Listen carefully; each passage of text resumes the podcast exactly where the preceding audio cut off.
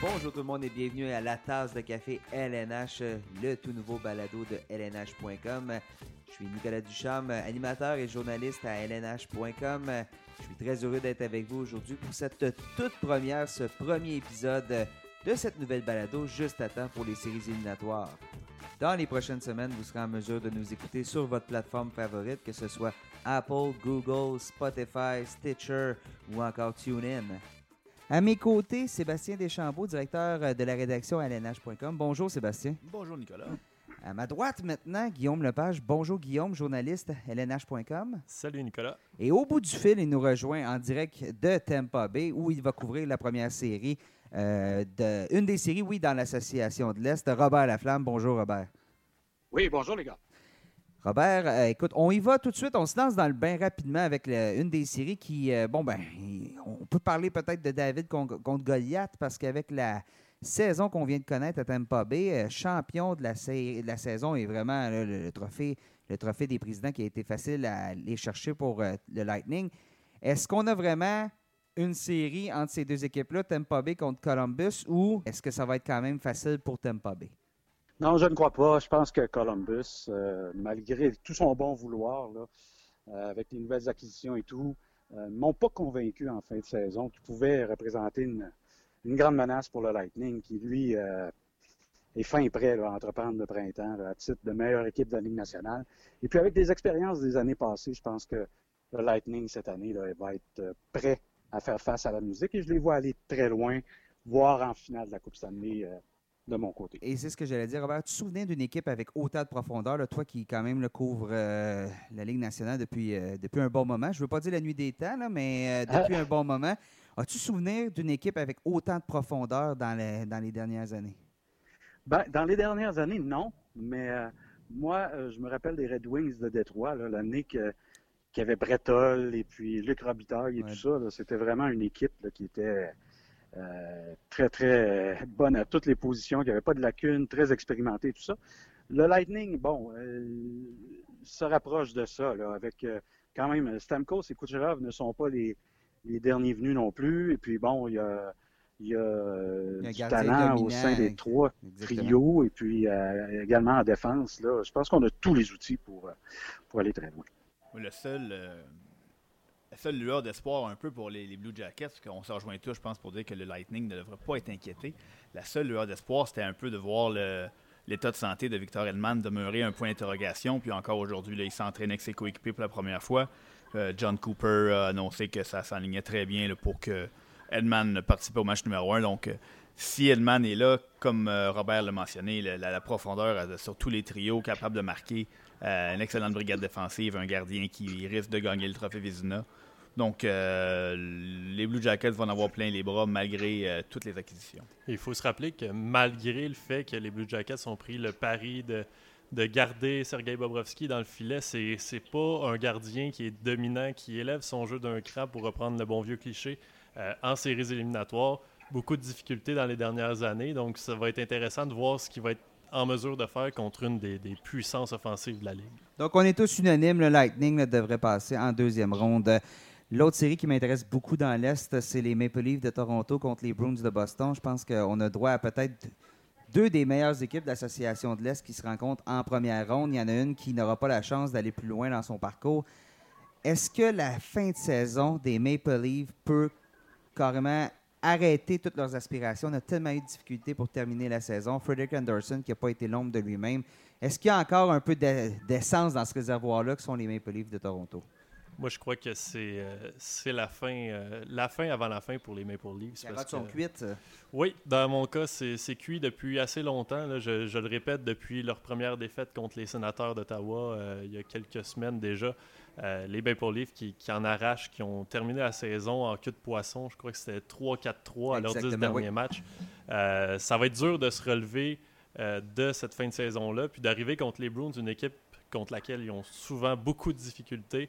Euh, commencer la série à Boston, ça ne me surprendrait pas que ce soit assez expéditif dans, leur cas. Sébastien, as-tu l'impression qu'il y a même un blocage mental pour les Maple Leafs à- à- face aux Bruins? Là? Euh, difficile de, de répondre à cette question-là. Il y a plusieurs joueurs qui ont, qui ont euh, fait l'apparition, comme John Tavares, euh, qui n'ont pas cette historique-là contre les Bruins. Euh, par contre, même si la, réponse ne se trouve pas nécessairement du côté des Maple Leafs, c'est plutôt du côté des Bruins, qui est une machine de hockey. On parle beaucoup du Lightning, mais les Bruins euh, forment peut-être la deuxième meilleure équipe de la Ligue nationale et on n'en a pas entendu parler autant. Avec tous leurs soldats qui sont en santé maintenant, je pense que la, série va être relativement courte. Euh, je suis même allé avec les Bruins en 4. Robert, euh, ouais, cette équipe-là n'est pas prête à entreprendre les séries. Les Maple Leafs, de toute évidence, on l'a vu samedi au Centre Bell. Euh, moi, je serais surpris que les Maple Leafs n'aient plus qu'un match contre les Blues dans cette série-là. Puis il faudra voir par la suite. ça, il pourrait avoir un, printemps quand même assez chaud euh, dans la ville reine. Donc, on est tous unanimes pour ce qui est de la série Boston-Toronto. Passons maintenant, bon, les champions de la Coupe Stanley, les Capitals, on affronte les Hurricanes, peut-être l'adversaire le plus intéressant à affronter en première ronde du côté euh, de l'association de l'Est. Est-ce que, à votre avis, oui, les Hurricanes, mais pour la suite, est-ce que les Capitals ont des chances de répéter? De répéter, euh, ça va être compliqué, mais je prévois peut-être une finale de l'Est, là, une, vengeance, un match euh, revanche, une série revanche de l'an dernier entre les Capitals et le mhm. Lightning. Ça va être très intéressant. Les, matchs entre les deux équipes récemment, ça a beaucoup chauffé. Il y a eu beaucoup de, de, bagarre, oui. effectivement. Donc, ça va être très intéressant. Je peux pas m'avancer jusqu'à dire que les Capitals vont répéter, mais à tout le moins, euh, contre les Hurricanes, ça risque d'être euh, un, petit, euh, un petit début de série assez tranquille de ce côté-là. Ce que j'aime particulièrement aussi de la saison des Capitals, c'est qu'on a commencé lentement et on a terminé en force. C'est une bonne fin de saison pour les Capitals. Parfois, les lendemains de, championnat de Coupe Stanley, c'est un peu difficile. Mais lorsqu'on est en mesure de, justement de terminer sur une bonne note, ben, je pense que ça nous place dans une bonne position et c'est dans laquelle, là, présentement, les Capitals sont. Oui, tout à fait, Nicolas, tu as raison. Les Capitals se sont fait les, dents dans les derniers mois. Là, on les a vus euh, revenir euh, en force et puis ils sont prêts. C'est une équipe aguerrie, avec beaucoup d'expérience. Ils attendaient ce moment-là, puis eux, euh, leur partie de plaisir commence pour eux. Alors, je pense que les Hurricanes, c'est bien beau ce qu'ils ont accompli cette année, tout ça mais euh, je pense que l'expérience euh, ou leur inexpérience des Hurricanes va être un, facteur dans cette série-là.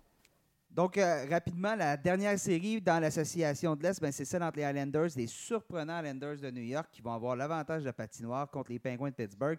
Disons-le, les Islanders, on a vécu un peu de magie cette année. C'est une saison qui est complètement surprenante. On est maintenant mené par Barry Trotz et c'est fait de main de maître de la part, de, on se souviendra, c'est l'entraîneur qui a mené les Capitals à la Coupe Stanley l'an dernier.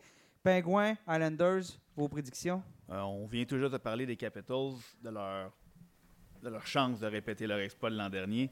Euh, l'expérience, ça ne s'achète pas et c'est ce que les Pingouins ont encore en banque. On l'oublie peut-être un peu trop rapidement, mais avant les Capitals, les Pingouins avaient remporté la Coupe Stanley deux fois en ligne.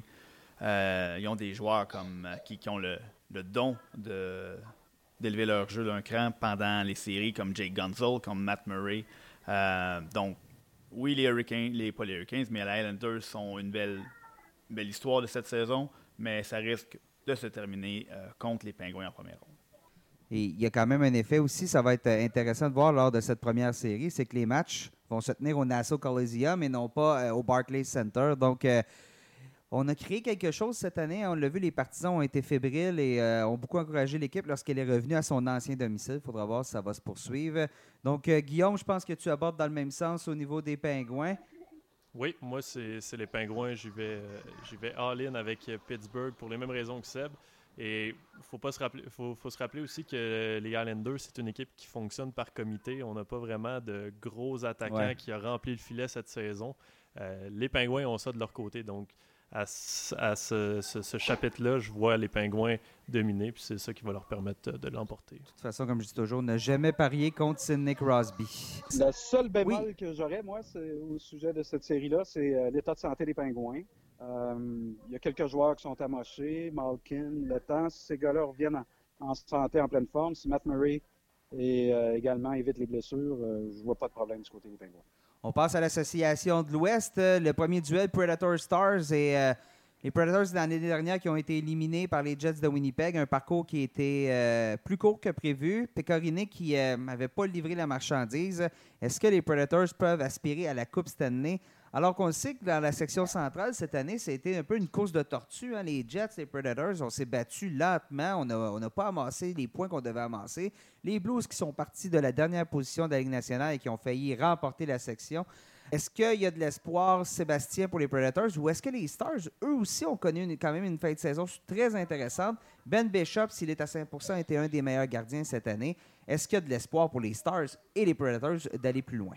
Tu viens tout juste de nommer mon argument euh, massu qui est Ben Bishop. Euh, je suis allé avec les Stars en 7. Euh, les, les, Prédateurs demeurent une excellente équipe. par contre, on dirait que la sauce a eu de la misère à prendre cette saison. Euh, leurs acquisitions à la date limite des transactions et un petit peu avant n'ont peut-être pas eu l'impact espéré. Euh, ça peut tout à fait changer dans les séries. Euh, par contre, Bishop a une saison magique quand il est en santé. Il semblerait qu'il soit rétabli à temps pour le premier match. Et l'autre facteur, un peu carte cachée, Matt Zuccarello, qui n'a pas joué encore un match complet avec les Stars, mais qui va apporter une belle profondeur à l'attaque. Euh, les, Stars, à, la surprise générale, sont transformés en machine défensive. Euh, n'ont presque pas accordé de but cette saison. Et leur attaque va recevoir un, bon, coup de, beau coup de pouce avec euh, le retour de Zuccarello en santé. Donc moi, je vais y aller avec les Stars qui vont créer la surprise au premier tour. Guillaume, de ton côté, Predator, Stars? Moi, je vais avec les Preds pour la raison euh, de l'expérience. Euh, Bishop aussi est un point d'interrogation. Je sais qu'il a joué un match depuis la fin de la saison. Mais s'il n'est pas à 100%, je pense que les Stars n'ont aucune chance. Je me souviens, ben, n'ont aucune chance. Soyons quand même euh, un peu plus mitigés dans, mes propos, mais je me souviens avoir parlé avec Martin Biron il y a quelques semaines, puis il me disait l'équipe qui va affronter Ben Bishop en série va avoir beaucoup de difficultés à identifier une de ses lacunes et à marqué de manière répétitive comme ça euh, contre lui. Donc, c'est vraiment la clé du côté des Stars. Est-ce qu'il est en santé à 100%? Ça, c'est l'autre question. S'il n'est pas à 100%, moi, j'y vais euh, complètement avec les, Prédateurs. Je pense que les Prédateurs sont prêts à racheter leur saison un peu coup-ci, coup-ça. Euh, déjà, vers la fin de la saison, on a vu l'équipe connaître une, certaine progression. je ne pense, pas que les Stars puissent les, les embêter tant que ça. Je, m'attends à ce que les Prédateurs euh, passe en deuxième ronde assez facilement quand même. Oui, alors on passe à la deuxième série. Jets de Winnipeg, Blues de Saint-Louis. On a parlé de la section centrale qui a été très serrée. On a terminé à une course à trois dans la section. Donc, euh, les Jets de Winnipeg, saison encore là en denti, tandis que les Blues, l'arrivée de Jordan Bennington a tout changé dans cette équipe-là. Soudainement, on est la meilleure équipe de la Ligue nationale depuis, depuis le 1er janvier meilleur que le Lightning de Tampa Bay au niveau des points avancés. Est-ce que les Blues, euh, on parle souvent de cartes cachées, mais là, les Blues sont-ils aspirés à la Coupe Stanley lorsqu'on regarde leur performance des derniers, des derniers mois? Ben moi, je complétais ce matin euh, en votre compagnie, messieurs, euh, notre fameux défi des séries sur notre site. puis j'ai mis les Blues jusqu'en finale de l'Ouest parce que on sait une équipe qui rentre en série avec le vent dans les voiles, c'est très dangereux avec un gardien qui fait les arrêts comme Jordan Minnington. Une attaque qui est quand même assez euh, respectable. On a David Perron qui a connu une bonne, une bonne séquence. Euh, euh, Tarasenko qui est revenu au sommet. donc ça va, être, ça va être assez difficile pour les Jets qui ont connu une saison peut-être en dents de scie. Patrick Laney, qui n'a pas été à la hauteur des attentes cette année, avait amorcé la saison en force. Il avait pas. Il, avait, il, marquait quoi 4 buts, 5 buts par match, on se souvient bien. Soudainement, euh, passé des dizaines de matchs à être en mesure d'en marquer un seul. Donc, c'est inquiétant. Connor Hellebuck aussi avec Winnipeg, qui euh, lui aussi a connu une saison avec des hauts et des bas. Ton côté, Robert, les Jets, les Blues, euh, ben, les, pour les raisons que vous avez évoquées, euh, les, euh, Blues là, doivent être pris très au sérieux dans cette série-là. Moi, je les vois même. on parle d'une surprise. Les deux équipes ont eu 99 points en saison régulière, mais bon, si on regarde ça euh, froidement, les Blues ont beaucoup mieux fait dans la deuxième moitié de saison. Dans l'Ouest, l'autre série, c'est entre les Flames et l'Avalanche. Le feu contre l'eau, l'eau gelée, bien évidemment. Donc, Robert, de ton côté, est-ce que l'Avalanche a réellement une chance de l'emporter contre les puissants Flames et leur offensive? Ben, c'est une série qui peut être, euh, oui, euh, très intéressante. Euh, moi, je pense que l'Avalanche peut donner du fil à retordre aux Flames. Les Flames ont connu une excellente saison. Là. Faut pas, faut pas se tromper. Puis ils ont de bien meilleurs atouts que l'Avalanche, mais l'Avalanche, c'est l'équipe d'un trio surtout. Mais euh, la question du côté des Flames, c'est le, rendement du gardien Rittich, le, gardien recru, si on veut. en série, en tout cas. Et puis, il faudra voir. Mais moi, je m'attends à ce que les Flames, quand même, quand même sauvent l'honneur du Canada au premier tour et puis battent l'Avalanche en 6 encore faut-il que ce soit Redditch parce que bon, ça pourrait être Mike Smith aussi. On a, on a alterné au fil de l'année, donc il faudra voir qui Bill Peters va favoriser. Et Robert, je passe directement à la dernière série, laquelle on n'a pas parlé, les Sharks de San Jose contre les Golden Knights de Vegas. Ça n'a pas été une fin de saison facile pour San Jose. On a connu beaucoup de difficultés. Martin Jones, qui, euh, le gardien qui a vraiment, mais vraiment pas été à la hauteur des attentes. Ton avis là-dessus, est-ce que les Sharks peuvent rebondir? Parce qu'on a quand même euh, une très bonne défensive? Ben moi, je, pense, je m'attends à une série, le feu d'artifice entre ces deux équipes-là. Là. Les Sharks, oui, ont n'ont pas terminé la saison euh, sur une bonne note, si on veut, mais du côté des Golden Knights non plus, même si on avait montré de bons signes euh, un peu plus tôt, mais peut-être dans les 5-6 derniers matchs, ça a plus ou moins été convaincant. Mais ces deux équipes-là, quand elles vont se retrouver, je pense qu'on va avoir euh, de l'excellent hockey, puis ça pourrait faire veiller tard les amateurs. Parce qu'il va y avoir des buts, je m'attends à ce qu'il y ait des buts, mais, et puis des, arrêts spectaculaires, des matchs en prolongation. Euh, la, saison dernière, les deux équipes s'étaient affrontées. Bon, les euh, Golden Knights euh, étaient sur une lancée et puis ils l'avaient emporté en six matchs, mais cette saison, je m'attends à un scénario pas mal semblable. Et peut-être que les Golden Knights vont l'emporter, mais je prédis une série en sept. Alors, rendu là, ça peut être une des deux équipes qui, qui, l'emporte, mais je m'attends à ce que les Golden Knights l'emportent au, bout de sept matchs. Robert, on te remercie beaucoup d'être avec nous. On te laisse aller. Je sais que tu es pressé, donc euh, merci beaucoup. Euh, et euh, on va se reparler souvent parce que ce balado, on va le faire à quelques reprises durant les séries éliminatoires. Tu pourras nous apporter ton expertise. Oui, ça me fera plaisir, les, garçons. Salut Robert. Au revoir Robert. Ça va? Salut. Au revoir. Donc ça se poursuit, messieurs. Je reviens à la série Flames Avalanche. c'est un, un duel qui est quand même, je pense, justement, tout va dépendre des gardiens des Flames parce que je pense que sur papier, euh, le seul endroit où on est peut-être un peu supérieur, tout dépendant encore là des performances de Grubauer euh, du côté de l'Avalanche, c'est dans les filets parce que sinon, on a peut-être un gagnant du trophée Norris en Mark Giordano. On a Sean Monahan avec euh, Johnny Gaudreau, avec Matthew Ketchuk. Les trois joueurs amènent beaucoup de profondeur à l'équipe. Est-ce qu'il y a vraiment une chance pour l'Avalanche? Ben, tu vas parler de, de Grobauer tantôt. Moi, je suis, euh, je suis allé avec l'Avalanche euh, pour leur fin de saison. Pour, euh, on a toujours parlé que l'Avalanche était l'équipe d'un trio. On a eu Rantanen qui s'est blessé, on a eu Landeskog qui s'est blessé, et résultat, l'attaque s'est mise en marche, l'attaque s'est mise à être plus diversifiée.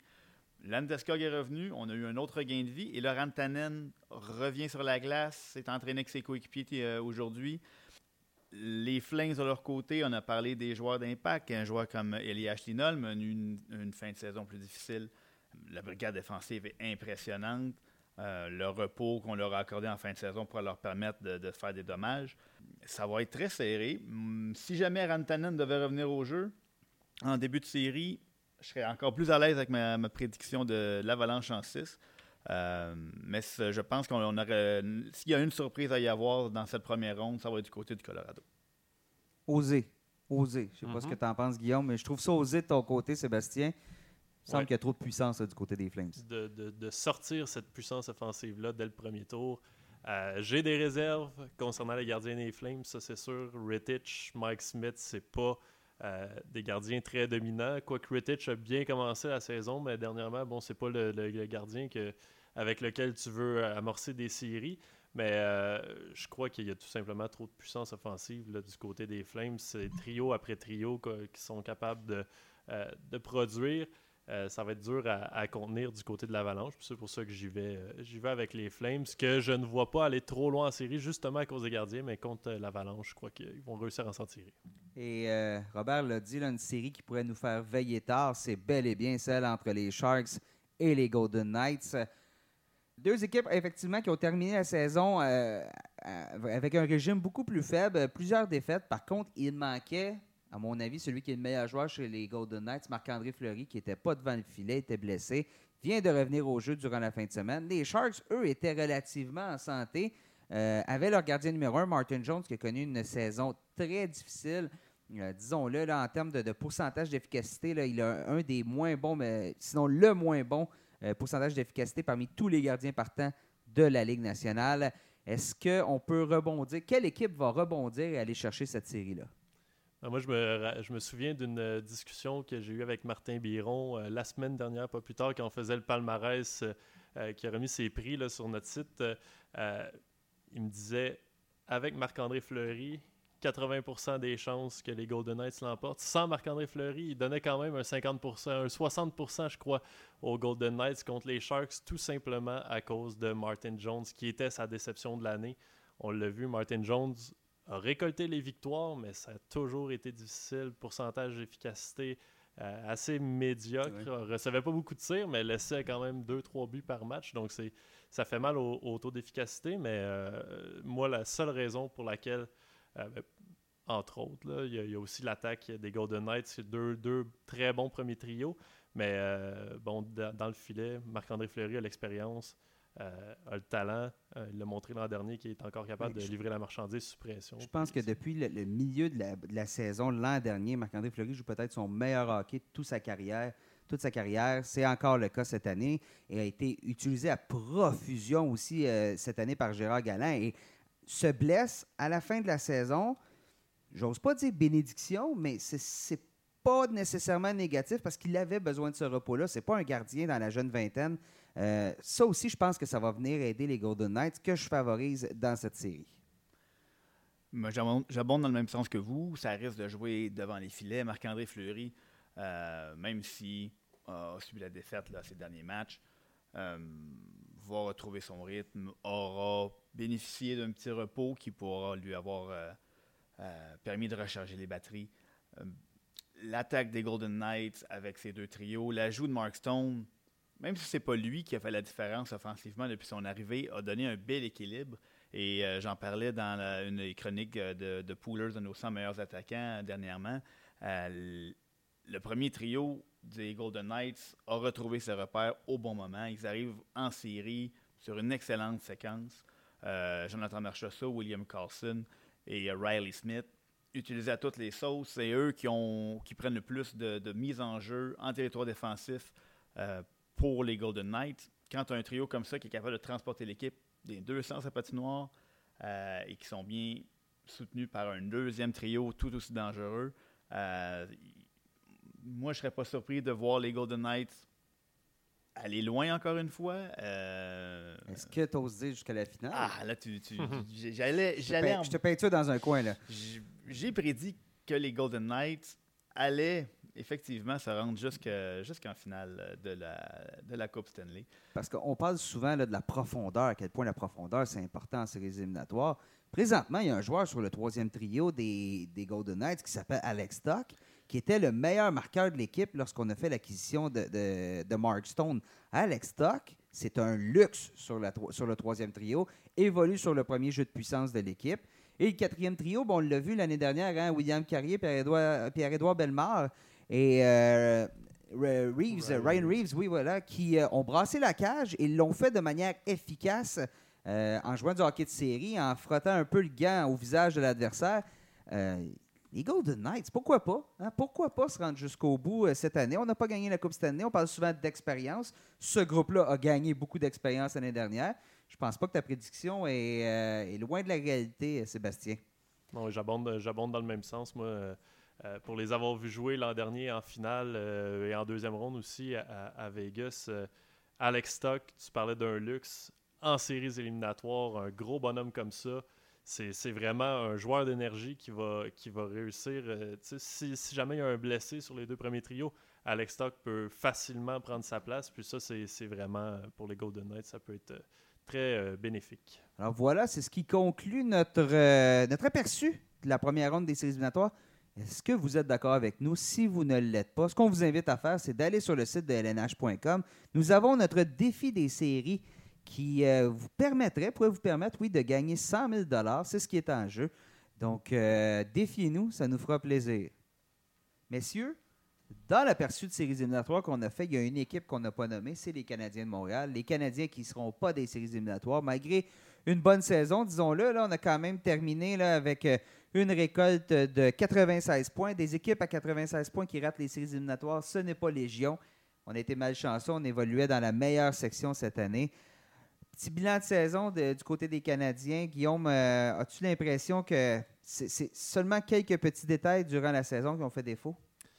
Ben, c'est certain que l'avantage numérique, je vais parler pour euh, notre ami Bob aussi, euh, c'est ce qu'on a identifié comme la plus grande lacune de l'équipe parce que si on regarde le classement final, le Canadien est la seule équipe avec un différentiel positif à ne pas participer aux séries. Donc ça, si on augmente légèrement l'efficacité en avantage numérique, on va chercher peut-être une quinzaine, une vingtaine de buts de plus. Probablement que le Canadien est capable de se faufiler peut-être avec deux, trois, quatre points de plus. Euh, donc ça, c'est vraiment le, gros morceau euh, de cette saison-là. Mais somme toute, on ne peut pas dire que la saison est, perdue et que ça a été très négatif. Euh, l'ambiance dans le vestiaire était mille fois mieux que l'année dernière. Euh, l'équipe a donné tout un spectacle sur la glace euh, pendant toute la saison. Je me souviens pas d'un match où ça a été ennuyant, où le Canadien ne créait rien, comme ça a été le cas à plusieurs reprises la saison dernière. Donc, somme toute, un, bilan positif. Je crois que ça va être la même chose qu'on va nous répéter demain chez les joueurs, chez, le directeur général Marc Bergevin aussi. Il euh, n'y a pas vraiment de négatif. On va essayer de bâtir là-dessus pour euh, la saison prochaine. Oui, parce que Marc Bergevin parlait d'attitude et, comme tu dis, les matchs où l'équipe ne s'est pas présentée, il n'y en a pas eu énormément. Il y en a eu beaucoup moins que l'an dernier. Les acquisitions aussi que Marc Bergevin a fait, Thomas Tatar qui a gagné le cœur des Montréalais. Oui, on n'est pas en séries éliminatoires, mais on a, je pense qu'on a construit quelque chose du côté des Canadiens. On a. Si on avait dit aux partisans en disons, 5 juillet, on n'a pas, euh, pas réussi à aller chercher le John Tavares, le Paul Stachny. Euh, on regarde la, formation, on a sensiblement le même, les mêmes joueurs. Euh, en cours de route, on échange Max Pacioretty, on échange Alex Galchenyuk. si on avait dit aux partisans en début de saison, jusqu'à la toute dernière semaine, l'équipe va se battre pour une place en série, je pense que ça aurait été un constat surprenant. Surprenant, un constat de succès. Euh, il y a encore des, euh, des choses à améliorer. Je pense que l'organisation va être la première à le dire. Il y a encore des, des choses qu'il va falloir retravailler. Mais, somme toute, si on regarde les, les attentes et le résultat, euh, ça fut une très bonne saison. plusieurs joueurs se sont révélés. belle éclosion pour des joueurs comme Max Domi qui, qui s'est présenté comme un attaquant qui avait eu de, la difficulté au cours des deux dernières saisons et la termine comme premier centre de l'équipe, alors que la, possibilité de l'employer au centre était même pas évoquée euh, en, tout début de, tout début de saison ou en tout, au moment de son acquisition. Euh, Jesperi Kotkaniemi, Ryan Paling en fin de saison. Donc, il y a plusieurs euh, éléments positifs à ressortir de cette saison-là.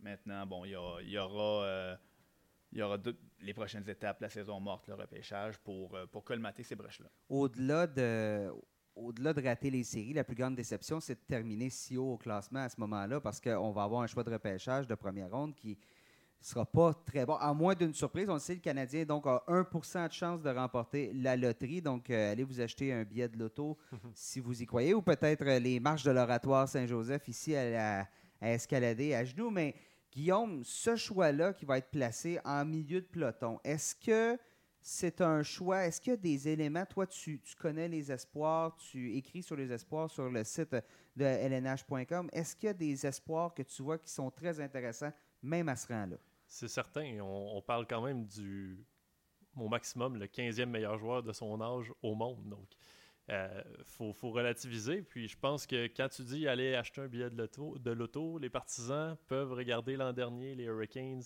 qui ont raté les séries de, peu et qui se retrouvent avec le deuxième choix, André Svechnikov, l'année d'après, 20 buts, font les séries. Je dis pas que ça va arriver, c'est un coup de chance, mais quand même, euh, si le Canadien, dans les eaux, là, entre 10 et 15 peut-être, euh, peut aller chercher un défenseur gaucher, c'est probablement une des lacunes qui, a été le plus identifiée euh, chez l'équipe. Euh, moi, j'ai depuis, que je suis allé au, euh, tournoi, le, Linka Gretzky en début de saison, le, défenseur suédois Philippe Broberg, gros défenseur gaucher de 6 pieds 2, presque 200 livres, patine vraiment aisément, peut transporter le disque. Moi, c'est la cible que j'ai et il n'a pas connu une saison vraiment spectaculaire, donc commence un peu à glisser dans les différents classements. peut-être que le Canadien pourrait avoir la main, main heureuse et tomber sur un défenseur de cette trempe-là entre le 13e, 12, 13, 14, 15e rang. Euh, donc, ce sera à suivre, mais c'est certain que le Canadien va trouver euh, un, excellent espoir dans, ces eaux-là. C'est un bon repêchage, à ton avis? Oui, il y a quand même euh, beaucoup de, profondeur. on parle beaucoup des défenseurs mobiles qui transportent la rondelle. Il y en a plusieurs dans ce repêchage-là.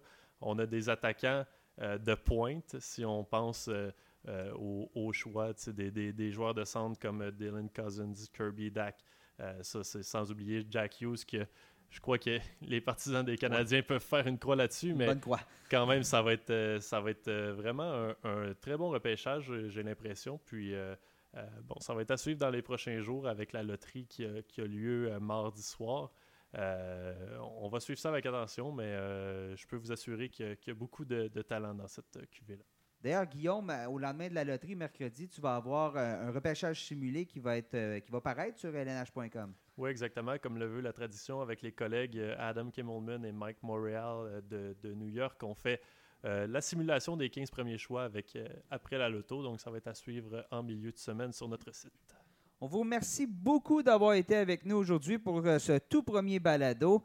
Euh, vous allez pouvoir nous écouter bon, sur Apple, Google, Spotify, Stitcher, TuneIn. Donc, euh, votre moyen préféré. Soyez avec nous dans les prochaines semaines. On va vous parler à plusieurs reprises. On vous invite à nous suivre sur notre page Facebook, notre, compte Twitter et bien sûr sur notre site web lnh.com. On va avoir une couverture complète des séries éliminatoires. Sébastien Deschambault, Guillaume Lepage et Robert Laflamme qui a été avec nous en début d'émission. Je vous remercie beaucoup. Merci Nicolas. Alors, euh, on vous souhaite une bonne journée. On vous souhaite surtout des bonnes séries.